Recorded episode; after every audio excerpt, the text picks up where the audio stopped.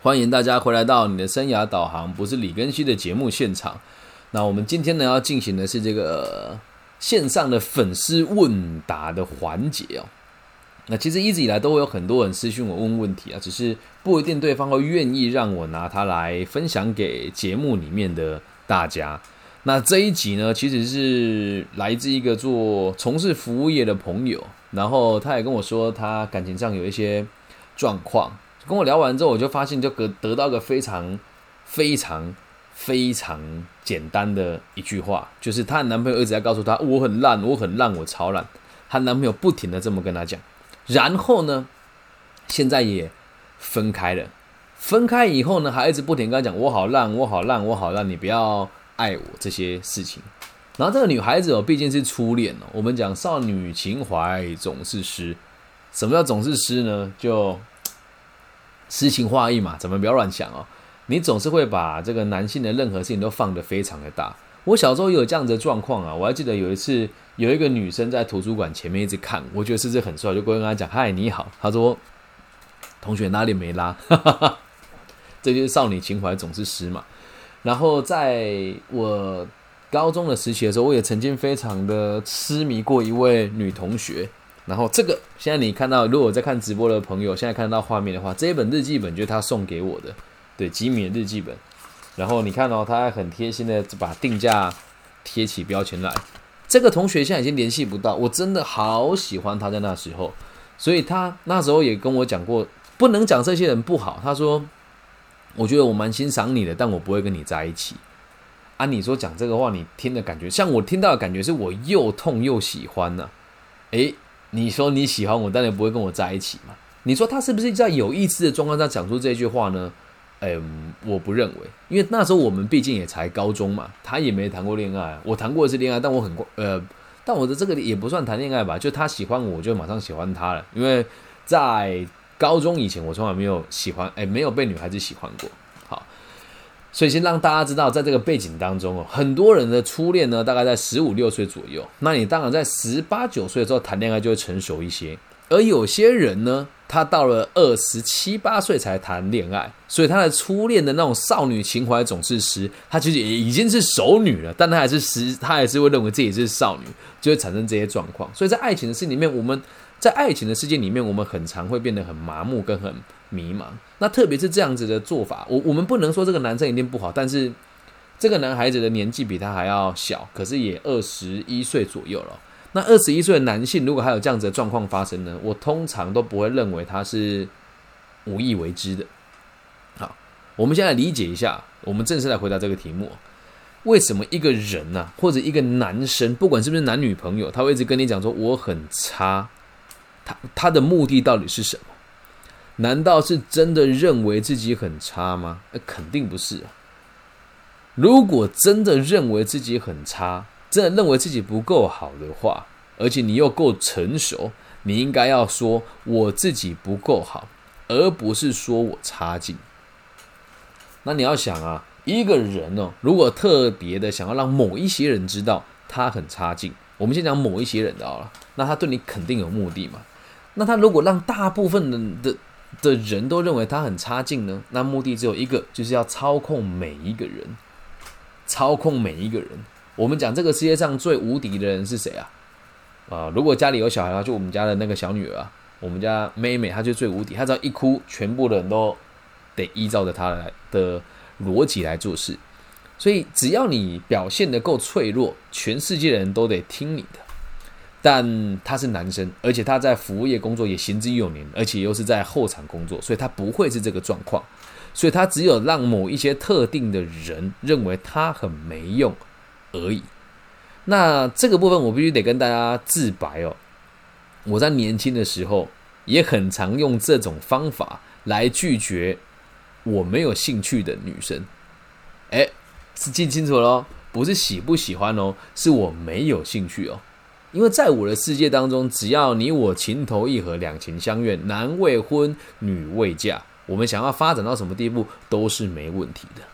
但如果这个女孩我不喜欢的话，我就跟她讲说，我真的没有你想的那么好，对我其实很糟糕，你不要喜欢我。那我这么讲哦，难道是真的要她真的不喜欢我吗？不是哦，如果她不喜欢我的话，我再不鸟她就好啦。那为什么我要这么做？我要让她觉得我不是想伤他的心，而且讲这个话会让他更痴迷于我。有时候可能还有一些好处可以捞，但是绝对不是真心的。那你说啊，真的有？你真的都没有觉得自己很差劲过吗？有。如果真的觉得自己很差劲，你绝对不会说出来，可能会一阵子的摩擦，磨擦完之后，你就只会放弃这段感情，因为你一直跟他示弱，那对方就啊，你就既然这这么没用，就别跟我谈恋爱了嘛，对吧？所以在听这个问题呢，如果你心会觉得载浮载沉，会觉得你会痛的话，就代表你也不够成熟啊。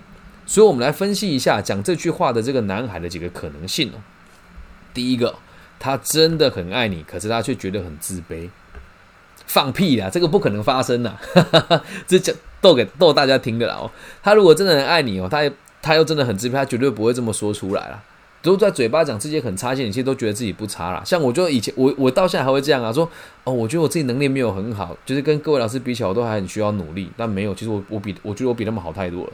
对，所以在这边，如果他真的觉得你觉得他自己不够，他绝对不会说出来。我们讲如果够成熟的话，所以这是不可能的。那如果真的觉得不行的话，如果你的对象真的跟你讲说，我觉得我自己不够好诶，等等的，我该怎么办？你就跟他讲，他妈的闭嘴，回去读书，回去升迁，回去好好学习啊，对吧？哪有需要难过？所以这个可能性就不大可能发生了哦。而且啊，嗯，我们要讲哦，这个说法讲好讲难听点，就是会会会有这种怎么讲？认真讲好了，他只是吃干抹净的想走人而已。他只是吃干抹净了，想走人而已。为什么？这种感觉就很像用比较中二的说法是“哥只是个传说，不要迷恋我”的概念啊。我已经得到你了嘛。不过在今天提问的这个女孩子的这个情况下，也确实是两个人已经交往了，在各方面都已经达到最亲密的接触，所以他也是在亲密完之后才跟他讲这些话的啊。如果今天你们两个在亲密以前，他就跟他讲说，其实我很差，你不要喜欢我了，那就是我们讲的第二个可能性嘛。他很爱你，但他觉得很自卑嘛。但实际上他都已经跟你亲密完了，他才告诉你说他没有很好。他这么说的话呢，只是想要大大降低他的负罪感而已啊。在台湾这个叫罪恶感嘛。还有一点哦，他并没有跟你撕破脸。那没有撕破脸会有哪些副作用呢？如果没有撕破脸的话呢，他还是有机会回来跟你。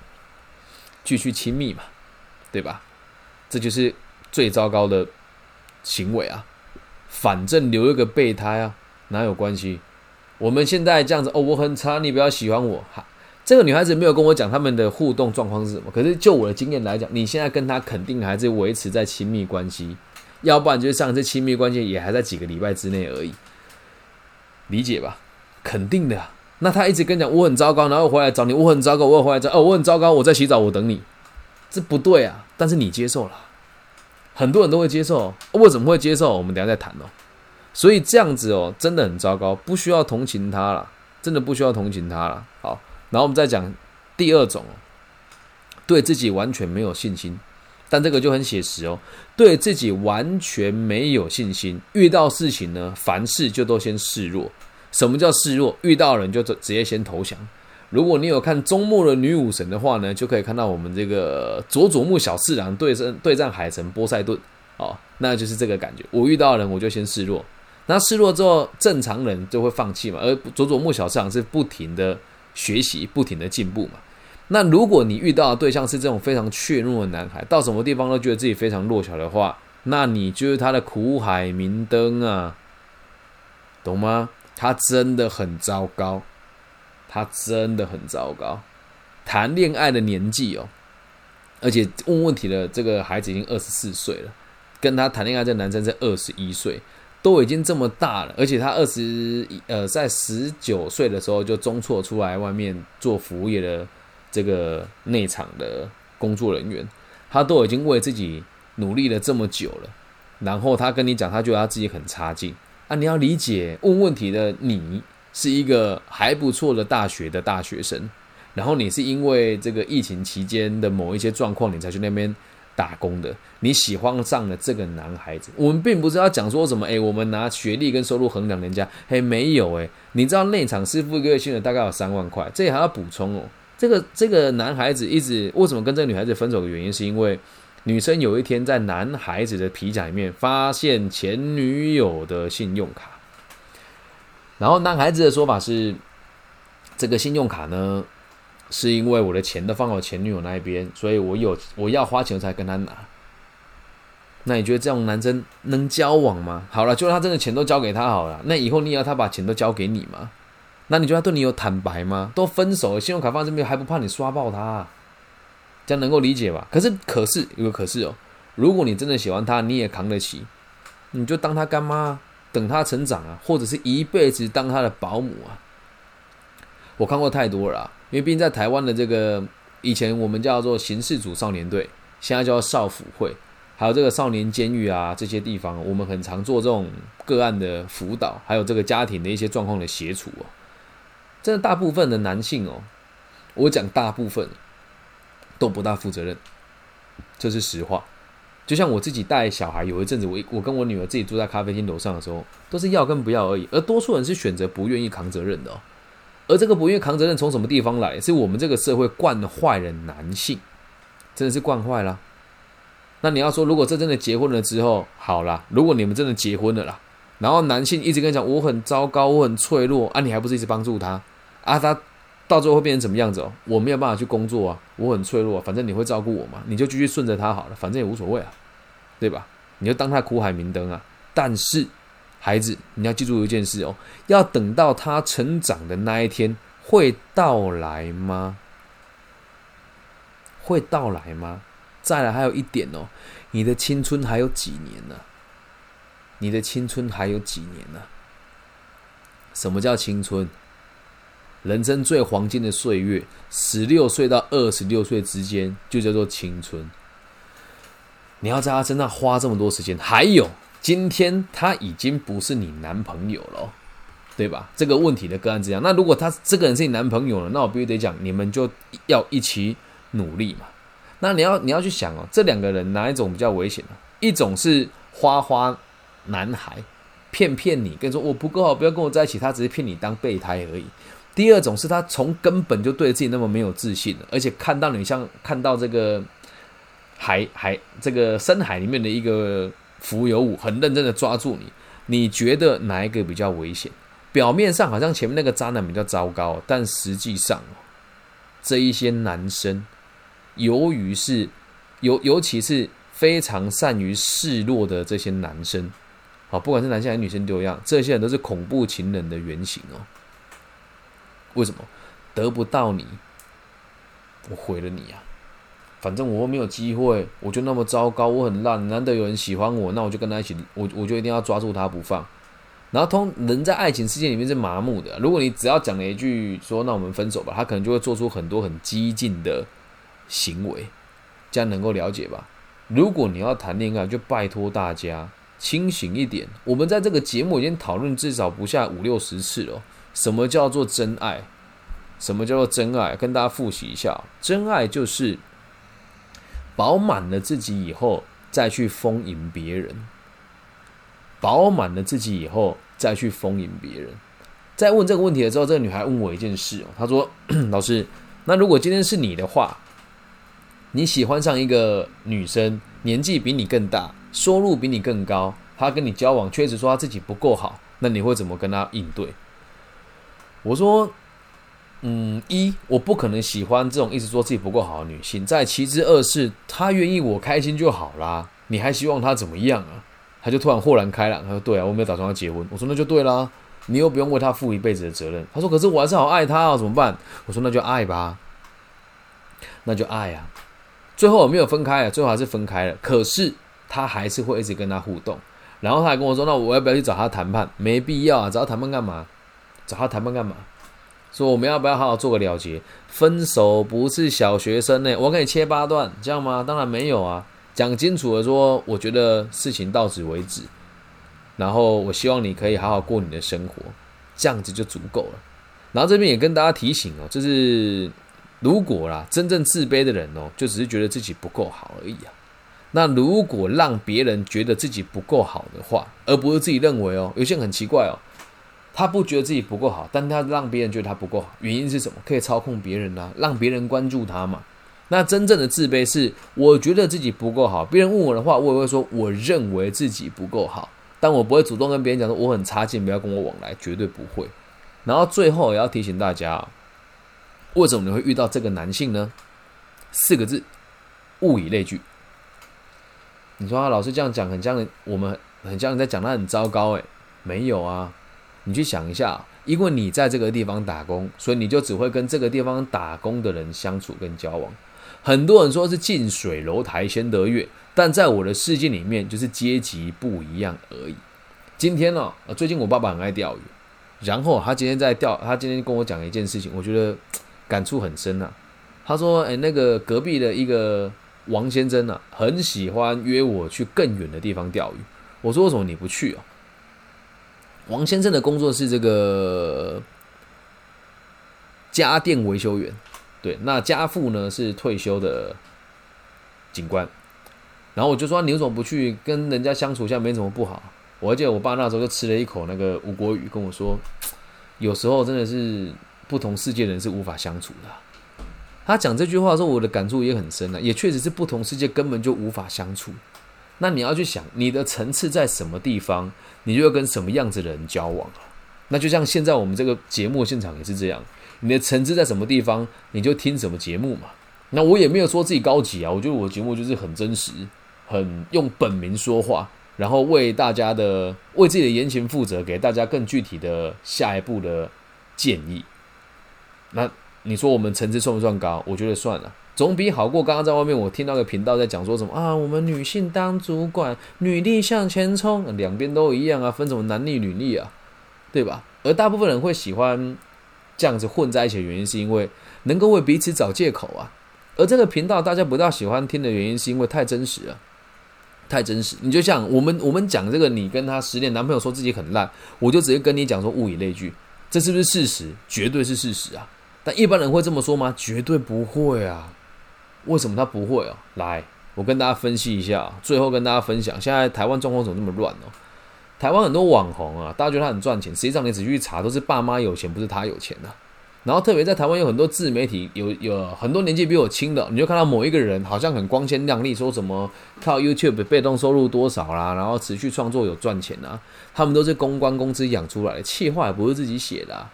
那你说他们有那么多钱吗？肯定有啦。在台湾，你要一个爸爸妈妈拿出一两百万让孩子买房子做头期款，其实真的不难。那如果他是更有钱的父母，花一点钱让他做这件事情，也没什么太大的落差。而这样子的人在公开的场合做了这么多的形象跟包装，他和你们互动的时候的目的就不是为了解决你们的问题，而是为了博取更多的关注。老师也一样啊，有多少老师对孩子哗众取宠，说我跟孩子是哥们，然后玩的很开放啊，然后很小丑啊。我个人是非常讨厌这样子的人的，因为那叫迎合，那个没有教育的意义，也没有启发的意义。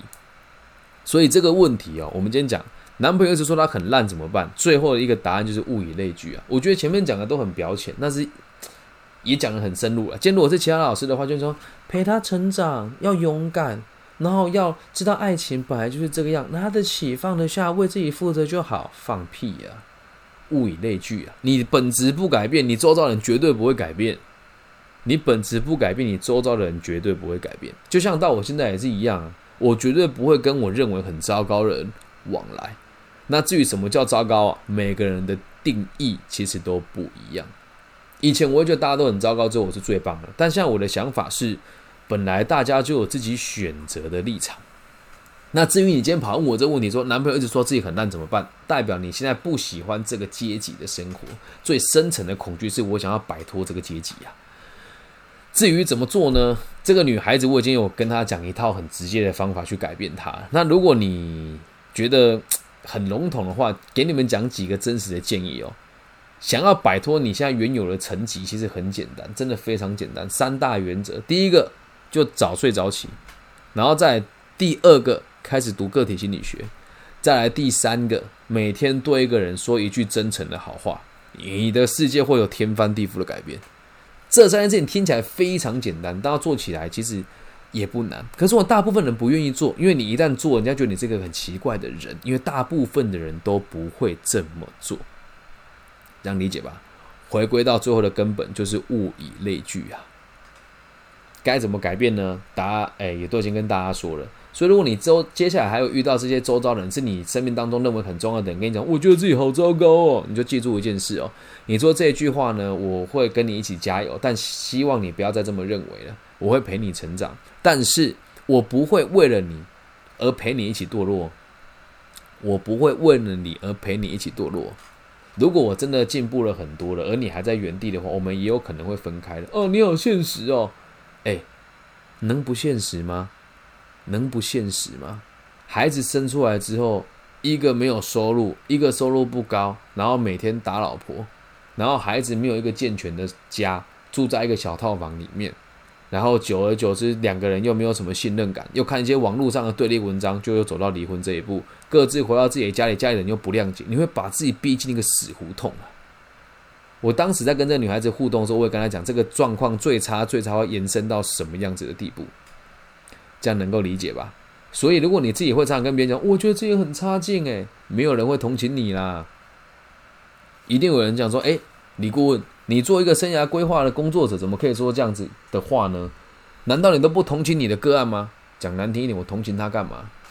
真的，我不同情他啦。我会说，那你想不想改变？在我的世界，我从来不同情人家的。我可以同理，但我绝对不会同情。我跟他是平等的，我同情他干嘛？你才该同情我吧？我瘸一条腿，对吧？所以要同理，不能同情。那如果他自己真的是选择这样子的话，你就只能选择祝福他。那你也可以选择要不要跟他往来啊？你说老师好现实哦，这也不是现实啊。我有没有像我讲的那么现实？其实也没有啊。就在疫情期间，很多人找我掉头寸，我也都是很大方了。老实讲，也都很大方了。然后就像在我的这个学生里面，有很多人现在创业生意也不是很好，我觉得刻意去买他们的礼盒去送给我的客户啊。然后我也知道我某一些朋友现在。就因为疫情的关系，收入也骤降很多。他们可能会靠我的工作行一些方便，对我也都接受啊。有人办活动会打我的广告，说我也会去，可是这种我也不会去啊。但我都是乐意的啊，我都是乐意的。所以回归到最原始的根本哦，如果要一一直要谈一个好的恋爱的话，你一定要把自己饱满了。那如果你一直都说自己很烂，然后你又觉得想要反驳我说的话，你也可以私讯我，又或者是你可以跟我好好聊一聊，要怎么样才不那么烂？你如果觉得自己烂，代表你还有一点救，为什么？你有目标吗？但是回归到根本，还是自己的选择啊，这样能够理解吧？所以这一期呢，我希望大家可以分给那一些你觉得好像女生很好，男生很烂，或者男生很好，女生很烂的这些。朋友，让他听听。我们的节目是没有对立面的，没有说什么“乐色王八蛋去死”，没有。我们就只有说，如果你愿意承担他的话，那你承担他嘛。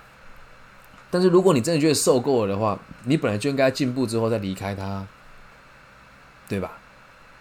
用这样子的角度去思考，跟去告诉你身边你真的关心的朋友，在谈恋爱里面绝对不要谈不对等的恋爱，理解吧？两个人哦，不大可能会百分之百平衡啦。但是如果这个状况出现，你一一辈子难过呢？你连要有成就都不敢呢？为什么啊？我老公一个月只赚三万块，我我不能赚十万回去被他打，这是比较夸张的说法。但实际上，在台湾很多女性会因为男性的成就不够高而不敢太努力哦。所以跟大家分享，爱情哦不是拿来互相限制的，饱满自己以后再会丰盈别人。那不管关系怎么样，你也不要用示弱的方式想要去控制人家。这个跟女孩子拿一支刀子说她割完，说你要离开我，就割完给你看了。我有遇过这样子的女生啊。我说好吧，你割吧。她说你你你，我说你怎么？她有没有？她就吓到，说你怎么都不会同情我？怎么？我说你跟你前男友怎么分开的？我是知道的啦。对，那现在这个状况是我跟你没有在一起啊，而我跟他真的什么都没有发生，就只有牵手看电影而已哦。他说他死给我看，我说好，那你你就死给我看吧。那是他的选择啊。你说那老师你会有负罪感吗？不会，那他的选择跟我什么关系？对吧？所以如果像你的对象在以此相逼的话，不能用这么偏激的方式啊！我跟大家分享一个逻辑：如果真的真的那么严重了，你可以跟他的家人谈一谈，又或者是打某一些这个协助你的专线。那如果你真的觉得很难理解，又不知道该怎么办的话，又很难启齿呢，你也可以跟我私讯我，我都会回复给大家的，只是没有办法二十小时而已。好，那以上呢，就是为了这个朋友做了这期节目，也希望天下有情人终成眷属，然后希望我们都不要变成爱情的奴隶。然后也都希望我们能够成为令人饱满的情人。那如果你对于这一期的节目有兴趣的话呢，也欢迎你订阅追踪。我们的更新时间呢都是不定期的，基本上是每天都会更新啦。那如果你是大陆的朋友呢，可以在网易云下面的留言区留言，我会很期待看到大家的留言。那如果呃想要从微信跟我互动，我的微信号是 B 五幺五二零零幺。那台湾区的朋友呢，可以透过 Facebook、Instagram 直接跟我联系。我的名字叫李庚希，木子李，长庚院的庚，王羲之的羲。最近很想要告诉自己，想要跟大家说，我是全台湾最懂阿德勒的男人，但是可能受众不够多吧。等以后真的粉丝变多了，我们再讲这句狂妄的话。好，那以上就是今天全部的内容，希望对大家有帮助。我爱你们，拜拜。